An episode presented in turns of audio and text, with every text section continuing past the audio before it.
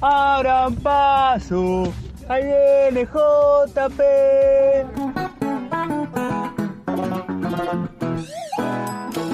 Todos los viernes nos visita el biógrafo.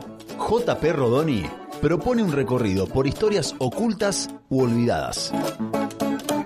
Anécdotas, datos curiosos y algunos mitos de la historia. En total normalidad, el biógrafo, con el licenciado Juan Pablo Rodoni. JP.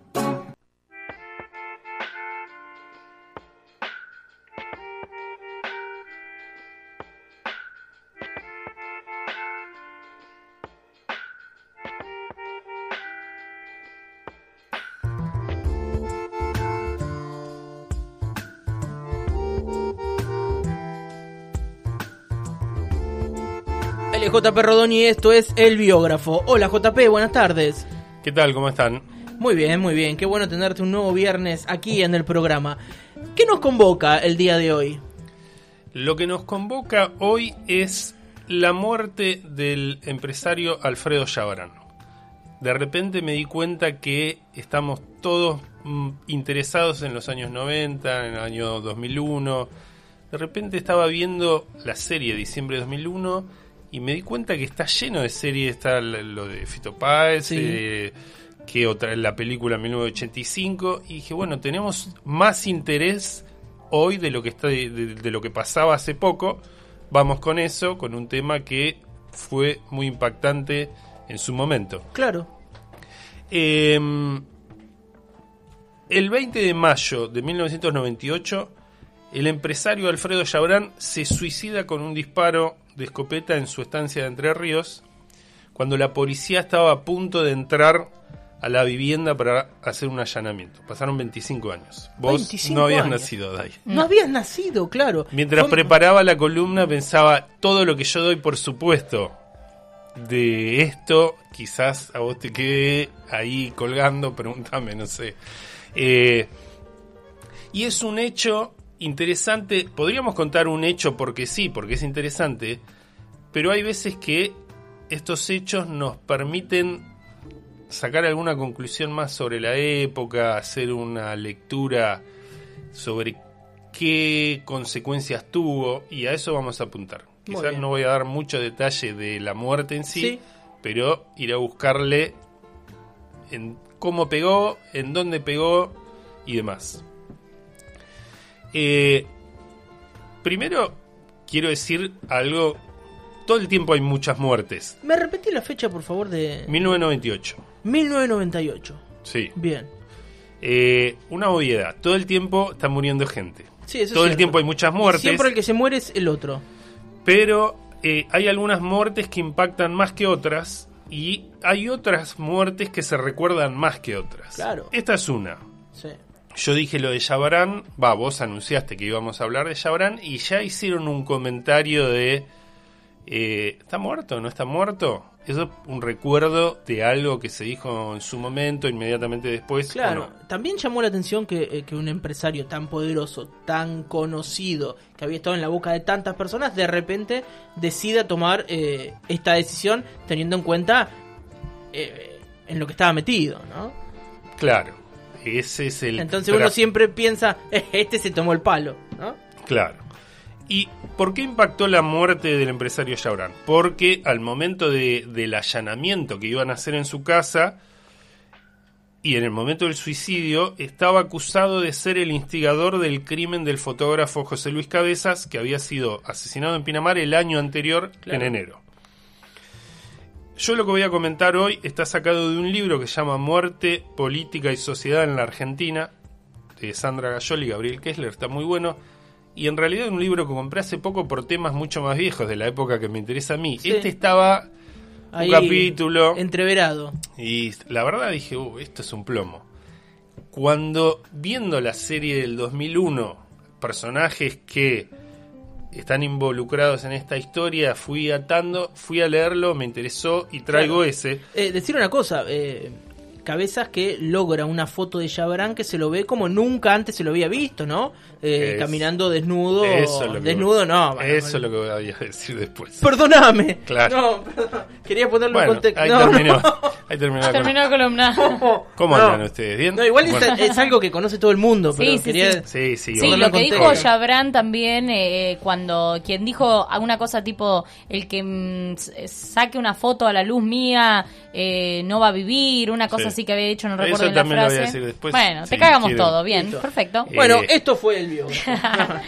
El, el capítulo sobre el- el- la muerte de Chabrán es de un autor que se llama Damián Corral y se llama El hombre sin rostro, Alfredo Chabrán y las muertes dudosas en los 90. Nombre que le afano para cuando Titular. suban la historia, porque también el punto es las muertes dudosas en los 90. Es una más en una época que todo era dudoso. Lo primero que dice este autor es que en la década del 90, la década del 90 es muy prolífica en asesinatos, que está lleno de suicidios, accidentes, eh, accidentes trágicos, eh, muertes que dejan una marca en la época. Hay muchísimas muertes que dejan una marca. La primera que nombra él, por ejemplo, la del caso María Soledad en el año 90. Claro. El caso Carrasco en el 94, que termina Con el después servicio militar. el servicio militar obligatorio. El atentado a la Embajada de Israel y a la AMIA, 92 y 94.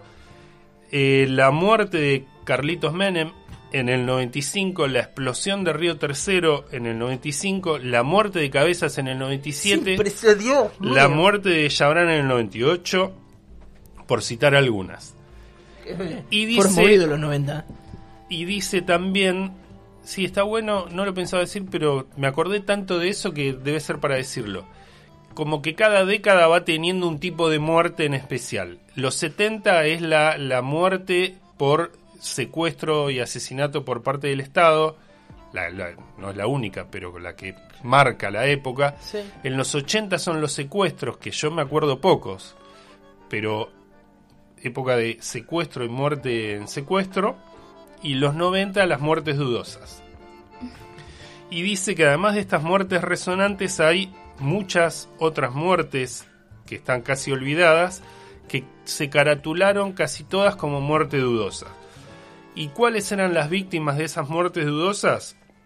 En general, funcionarios del Estado, personajes que estaban ligados al poder político o al empresarial, eh, que muertes casi todas ocurridas en accidentes automovilísticos o aéreos, choque frontal, falla técnica, justo alguien que estaba in- involucrado en algún caso, como culpable o como testigo, le pasaba Y algo. muere, claro. O sea, como que venían a resolver un casualmente Un un, problema en cuestiones que tenían que ver con las reformas que se estaban llevando a cabo, con las privatizaciones, con los negocios, con amenazas, negocios ilegales. Por Y eso un- son muerte dudosa, digamos. Si Claro. no, si hubiera una persona random, no sé si dudaba tanto Exacto. Y una de esas muertes que va a ser vista como dudosa es la de Chabrán, que fue lo que dijeron ustedes cuando vos hoy dijiste que este era el tema. Y en todo esto, marca este autor, están los medios de comunicación que tienen como un gran tema en los 90 o como el gran tema eh, el tema de la corrupción. Claro. Siempre está como dando vueltas eso. Es el tema en el que se enfocan. Obviamente, algunos de esos medios primero cerraron sus negocios con el poder político y después salieron a acusar de la corrupción que en parte los había favorecido. Y de esa prensa, hablando de la corrupción, también surge la figura de Chabrán. Por un caso, no- por un lado nos aparece entre las muertes dudosas, por otro lado nos aparece con lo que va diciendo la prensa sobre la corrupción. Y vamos a, a. Cómo aparece este tipo en escena como un empresario telepostal vinculado a- a- al correo, a correo privado. Empieza a hacer fortuna en los años 70, principios de los 80, ciertas vinculaciones con la última dictadura. Avanza, va avanzando en otros negocios como transporte de caudales, la empresa Ocasa de Juncadela. Y después consigue por vinculaciones con el poder político, ir tomando cierto control con lo que está alrededor de la aduana.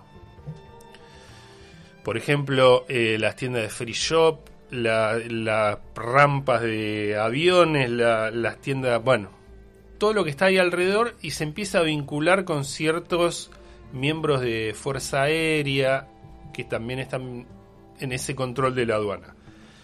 Por medio, eso dice este autor, en 1990, por influencia de Chabran, se nombra como director nacional de aduanas a un brigadier Echegoyen, de apellido, que después se distancia, voy a in- intentar zafar de estas relaciones particulares, pero son necesarias.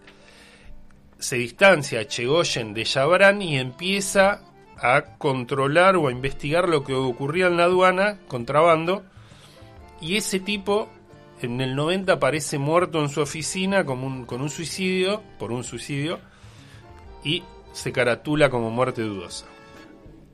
Pero hay más muertes dudosas a partir de ese caso. Después, un, un año, eh, un año después, muerte dudosa de un jefe de aduana. Después, un subcomisario que investigaba denuncia de importación de autos. Después, el comisario que investigaba la muerte del subcomisario muerto. Y todo se va concatenando. Para ahí, para el que vivió la época, para mí es recordar las denuncias que uno escuchaba en ciertos medios. Claro. ¿no? Podías leer en página 12 esto. Y después también hay un montón de muertes dudosas que rodeaban a Chabran. Uno de, los que hace ingresar a Chabran en los círculos de poder fue un sindicalista del petróleo que se llamaba Diego Ibáñez, de, que venía del justicialismo, que eh, en el 90 secuestran a su hijo y muere, y él en el 95, este sindicalista, muere en un accidente, y también gente que había iniciado negocios en el mismo lugar, eh, socios. De Chabrán, un tal Beltramo, eh, un tal Balbín, sobrino de- del dirigente radical Balbín, también mueren en accidentes de tránsito. ¿no? Parece la regla total. Claro. Estos casos, bueno, por ahí son, yo digo los apellidos y no se recuerdan. Como dije, hay otros casos que casi todos recordamos, los que vivimos esa época, y uno que te nombré, les nombré, es el del hijo del presidente Carlos Menem en el 95 en un accidente de helicóptero. Causa que también es agotador leer, eh, o sea, yo te estoy citando algunos, si trajera todos los que en el libro va diciendo, pero cada causa va llevando, como en la causa de Carlitos Menem, van falleciendo testigos uno encadenado a otro del que era testigo, el que era testigo, el que Tremendo. estaba Qué tremendo, mal, porque, o sea, eran muertes de todos los que estaban alrededor. Eso que dijiste antes, el policía que muere, el policía que investiga, Además, el policía raros. muerto. Claro, un subcomisario era, me parece, algo así como que iba en tren y por tren en- entra por la ventanilla una bala que le pega, es todo extraño. La causa de Carlitos, siguiendo con lo que dice este, este autor, Zulema Yoma, la madre, que ahora también va a haber una serie, ahí tenés otra, de. Eh, lo relacionó con, el, con las mafias del poder. Y ahí es como un nombre que entra en escena en la época, las mafias del poder, a mediados de los 90, mientras la prensa había arrancado hablando, después de hacer sus negocios, sobre la corrupción en, en esos años, la corrupción pasa a ser directamente mafias del poder, como que se corre el eje ya a algo más grave. A la vez que es la causa de Carlitos por los mismos años, no quiere decir que estén eh, eh, enganchadas una con otra, aparece la figura de Chabran. Chabran aparece en los medios porque en el año 94 se iba a sancionar una ley que desregulaba eh, todo el servicio postal. E incluso la ley que se iba a sancionar era llamada por algunos que la, que la estaban condenando la ley Chabran por todos los beneficios que le iba a traer a este cartero, como le decían al cartero, que era una empresa privada, tomar un servicio que antes estaba en manos del Estado. Después más o menos se corrigió un poco, pero ahí se empieza a discutir y a vi- visibilizar la figura de Chabran. Y es Cavallo, ministro de Economía, el que empieza a hablar de las mafias enquistadas en el poder, apuntando a la figura de Chabran. ¿Se están aburriendo? No, no, no, mí me súper interesa esto. Bueno, Yo me crié mirando esto en la televisión. bueno, entonces ahí Yo soy se, una clase de historia. se va corriendo el eje de la corrupción a las mafias del poder. Lo que dice Zulema con la muerte de Carlitos, lo que dice Caballo, Caballo como miembro del gobierno, diciendo que hay una mafia enquistada en el Estado, que es Chabrán. Se empieza a asociar la figura de Chabrán con Menem y, y contra el ministro de, Eco- o sea, ministro de Economía frente eh, contra presidente. Y Caballo va apareciendo como la figura frente a las mafias. Menem como un socio de las mafias, no digo que sea así, digo cómo va Cómo apareciendo. apareciendo. Sí, ¿Cómo es el relato? ¿Cómo O empieza sea, a ser el no relato? estoy diciendo que era un santo Caballo. In- Incluso desde el entorno de Chabrán dicen que es donde se empieza a ventilar, digamos, una eh, afer, se llamó el caso IBM Banco Nación, que decían que era el caso que eh, ensuciaba a Caballo en su parte de corrupción. Em, entonces tenemos un conflicto que es Caballo versus Chabrán, las denuncias de corrupción menemista, la vinculación mafia-muertes. En todo eso empieza a aparecer Chabrán que no aparecía en los medios, que era lo que vos dijiste al principio. No se conocía la cara de Chabrán. En el 94 él da una... Había habido una investigación en un diario chico, supongo que era el porteño, algo de eso, ahora no me acuerdo. En el 94 él da una primera nota a la revista Noticias, que fue crucial también en ese momento con denuncia de corrupción. Una nota que él no permite que le saquen una fotografía, que quizás se hizo, no sé, telefónicamente, ahora no lo sé. Y ahí es donde dice que nadie, que ni siquiera los servicios de inteligencia tenían fotos de él. Y ahí dice lo que dijo Dai de sacarme unas fotos como meterme un balazo en el medio de la frente. Después ese año sigue dando alguna entrevista más por los ataques que le está haciendo Caballo, que era el que el tipo lo estaba acusando Sí. en los medios. Y es en febrero del 96, veníamos en el 94, 95, febrero del 96, José Luis Cabezas lo ve en Pinamar y le saca una foto y sale en tapa de revista Noticias. Una cosa que está buena que dice el autor es la década del 90 era la década donde todos los empresarios y famosos salían en las revistas. Totalmente. O sea, en las noticias, vos- en la cara. Vos eso te acordás. Sí, claro. Era Amalita en la tapa de la revista, Amalita Fortabat. Franco Macri, Claro. eh, Mauricio Macri. No, hay, no había nadie que, que no quisiera aparecer en una revista, era la consagración. Claro. Y esta era la excepción. Chabrán, el poder, que no quería aparecer.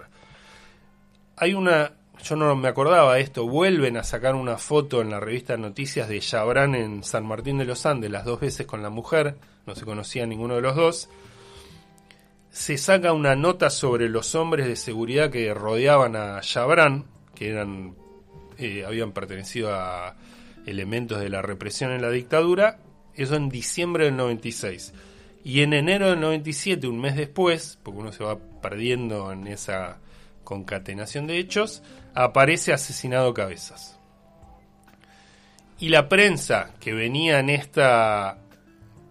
eh, no imposición, pero en esta en este ventilado de casos de corrupción, de mafia, de habían también apostado por la figura de Caballo. Caballo ya en el 96 se va del gobierno de Menem y la condena es sobre la corrupción de Menem, las mafias, y entonces ahí también instalan, algo que es verdad, la figura de Chabrán como responsable de la muerte y asesinato o asesinato de cabezas. Un mes después Chabrán da una entrevista que dice una frase que en la época fue brutal, dijo el poder es tener impunidad. Que marcó directamente es decir, bueno, hacemos hago lo que quiero, hacemos lo que queremos. Y un tiempo después de esa entrevista lo reciben en Casa Rosada, recibido en Casa Rosada por el jefe de gabinete. Era, como decir, bueno, puede hacer lo que quiera. Esa impunidad, claro. Demostraba de alguna manera esa impunidad. Eh, la prensa no lo cubre a Jabran ni a Menem y el autor dice, porque tampoco podemos ser tan obvios en las lecturas que se hacen, el autor de este trabajo, que detrás de las denuncias de Caballo y las notas de Clarín y La Nación pegándole a Jabran estaba la embajada de Estados Unidos y la figura de un embajador que en la época, hoy ni sé quién es el embajador de Estados Unidos, no quiere decir que no hagan lo que quieran, pero en la época estaba James Chick, que era un tipo ultra conocido, todos sabíamos que era hincha de San Lorenzo, que iba a la cancha de San Lorenzo, es el famoso que se le escapa la tortuga. De la embajada que Maradona dice, se le escapó la tortuga. Bueno, bueno, detrás de, esa, de ese apoyo a caballo de la prensa parecía que estaba la embajada con intentando imponer leyes que favorecieran a empresarios de Estados Unidos. Y esto no hace a, eh, a Jabran mejor que otros, nada.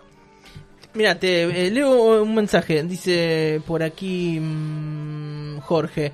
Hay que agregar la muerte de Lourdes Di Natale, ex secretaria de Mir Yoma y ex de Cunio Libarona. Cayó del décimo piso Sí. tratando de arreglar el cable de la TV. Sí, sí, esa es una muerte que nombra este autor que yo te dije, son tantas que no podés ir mencionándolas. Es una que creo que iba a declarar, eh, había sido secretaria de, ahí decía, de Mir Yoma, uno Claro, de esos. sí. Bueno, claro.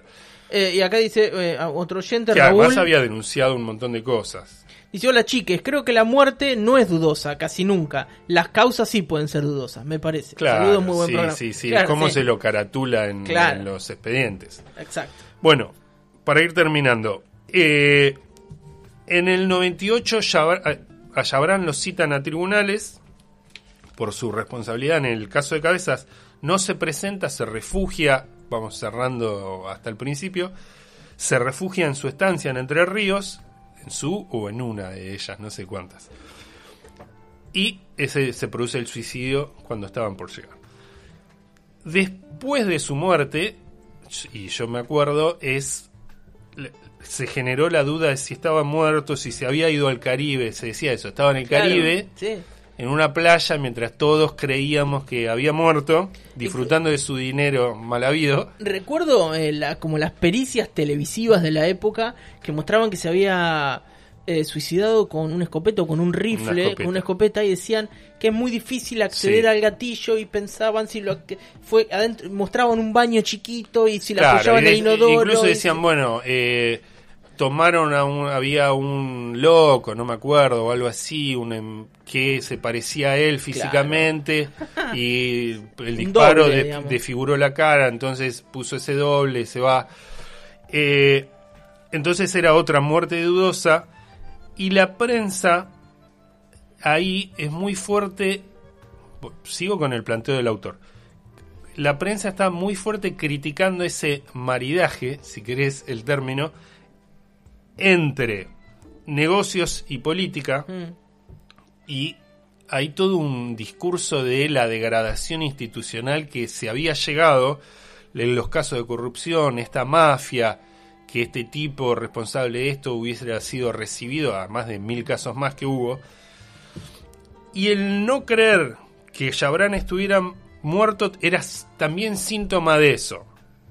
Que con el poder económico se conseguía protección, zafar de la justicia, etcétera, etcétera, etcétera. Y resumiendo lo que dice este autor, que me parece que está bien, dice que es ese clima que genera o potencia el caso Jabran el el que ayuda a poner fin al menemismo. Una de las causas, no la única.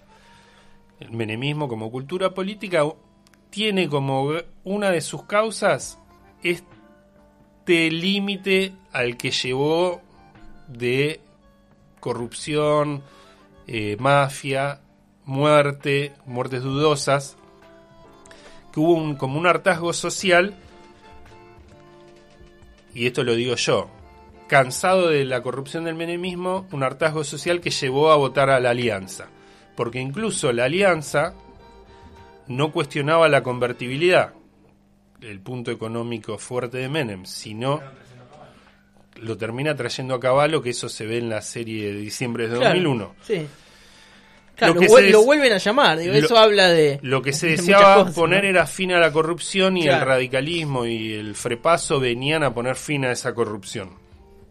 Llega de la Rúa, la corrupción no termina, al contrario, está el caso Anelco, todo lo demás.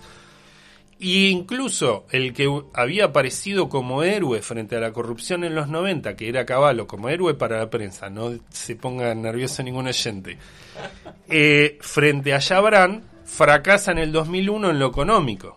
Entonces ya no había, bueno, terminando en el corralito, por si alguien no entiende lo que digo. Sumando todo eso, tenés parte, una parte, porque hay otra- otros elementos, de lo que pasa en, en diciembre del 2001 con el que se vayan todos. Ese rechazo a los políticos, después le tenés que sumar, que no están viéndose acá, pero es la desocupación, el mismo corralito que terminó de desencantar y frustrar y, y cagarle la vida a un montón de gente.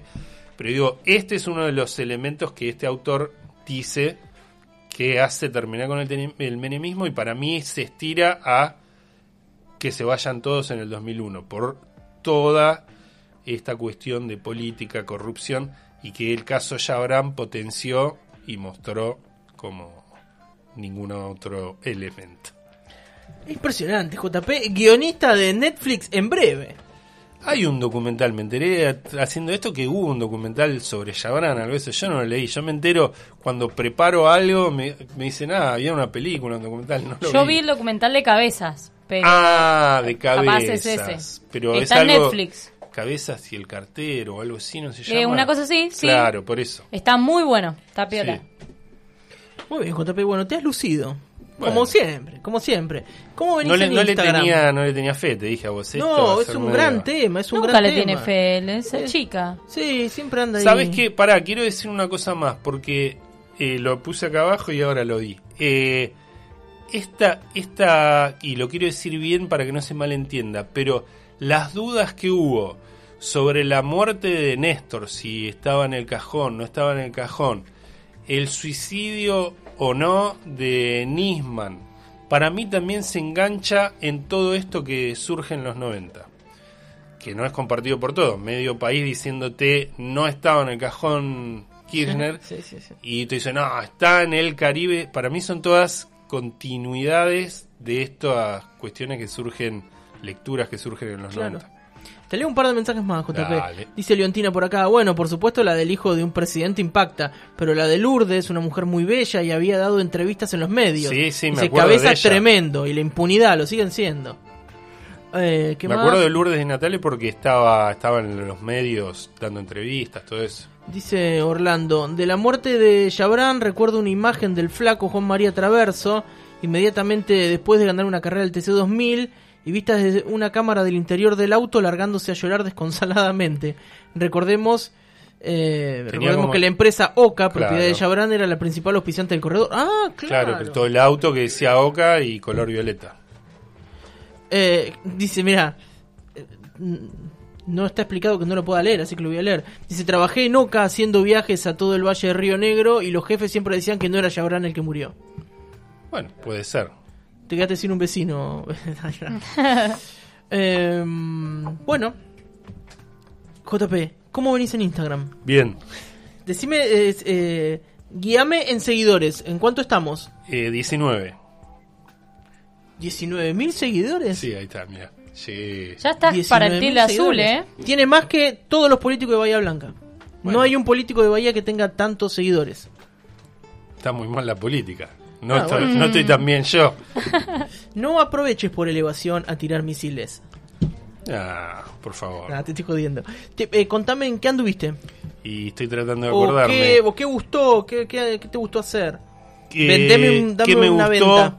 eh, las epidemias de cólera y fiebre amarilla en el siglo XIX, cómo cambiaron la forma de eh, entierro, relacionarse con el muerto, velatorios, todo lo demás. Muy bien. Mira, 19.000 seguidores, JP. En la semana que viene vas a venir acá, 20 lucas. Esperemos, que un regalito me van a hacer. Te vamos a hacer un regalito. Bueno, bueno, Tomo nota.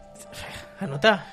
En, en mármol. Anotalo en mármol. Bueno. La columna de JP la van a poder encontrar en la página web, en la cuenta de Spotify y rebotado en las redes sociales. JP, muchísimas gracias. Muy, muy buen tema. Te sale muy tac, tac, tac, muy natural todo en los 90. Me parece que ahí tenés para explotar un poco más. Bueno, bueno. Tomalo, Bien. tomalo. Dale, ¿Eh? dale. Gracias, JP. A ustedes. Esto fue el biógrafo, él es JP Rodoni.